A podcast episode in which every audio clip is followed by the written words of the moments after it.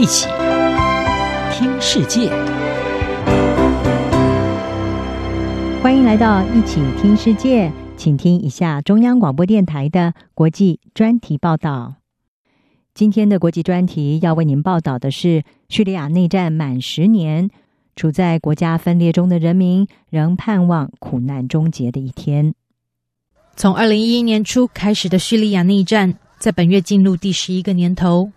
迄今至少已经夺走三十八万八千六百五十二人的生命，境内流离失所的人和境外难民人数加起来已经达到战前总人口的一半，超过一千两百万人。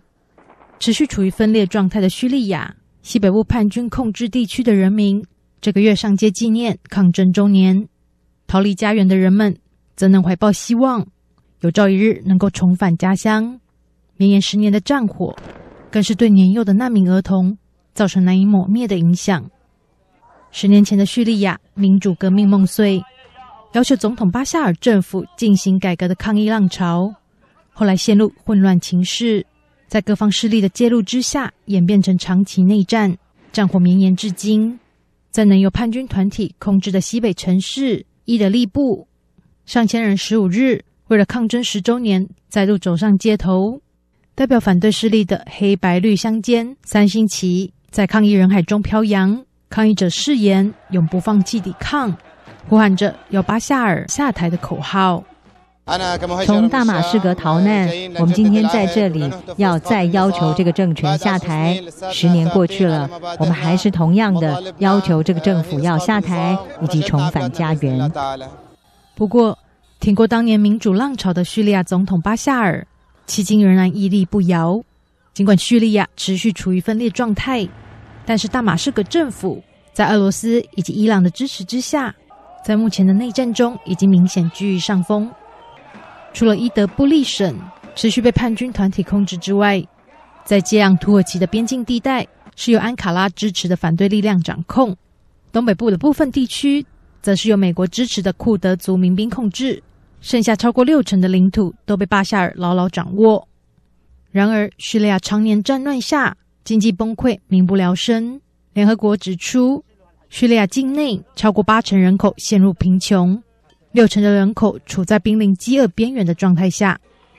贪腐的政府、西方的强力制裁，以及过去一年的 COVID-19 疫情，让叙利亚人民持续蒙受着多重的苦难。许多人因此选择漂泊到海外。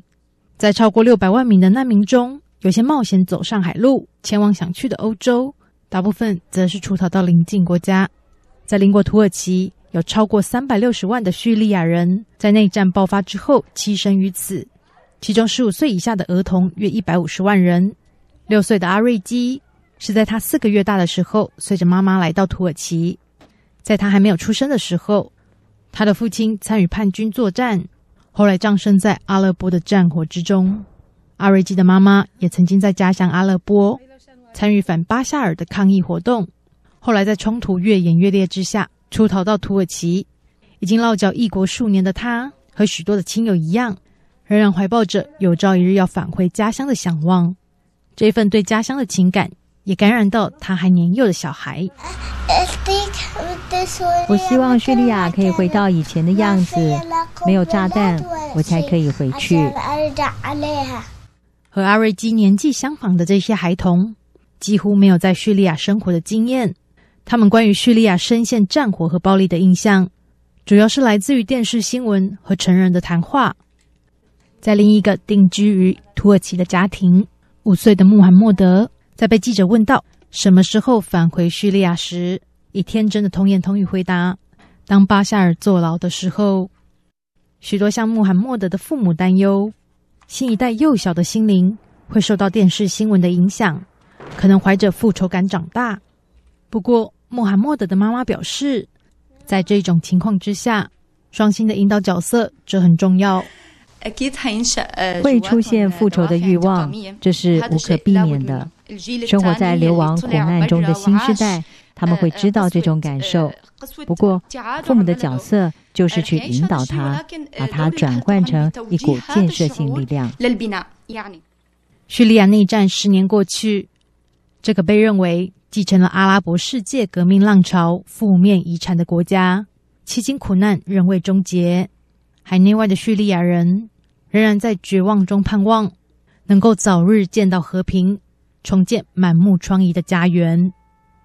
杨广编译张雅涵报道。